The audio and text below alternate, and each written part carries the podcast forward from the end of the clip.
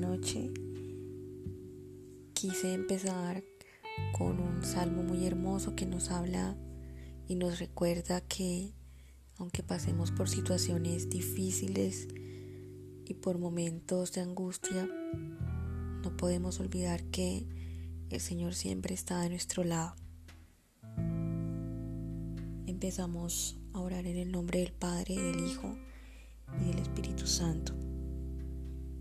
Estoy leyendo la nueva versión internacional de la Biblia en el Salmo 23.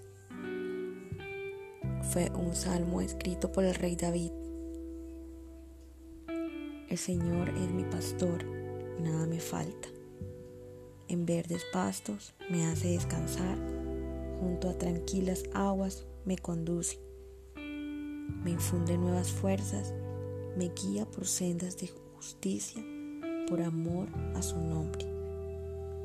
Aun si voy por valles tenebrosos, no temo peligro alguno, porque tú estás a mi lado. Tu vara de pastor me reconforta. Dispones ante mí un banquete en presencia de mis enemigos.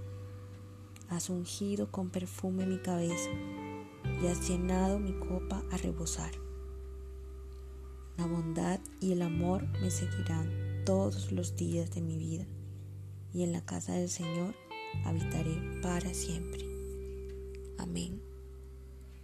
Una pequeña reflexión sobre este salmo es que Dios nos dice que Él no va a estar un día, ni una semana, ni un año, sino siempre.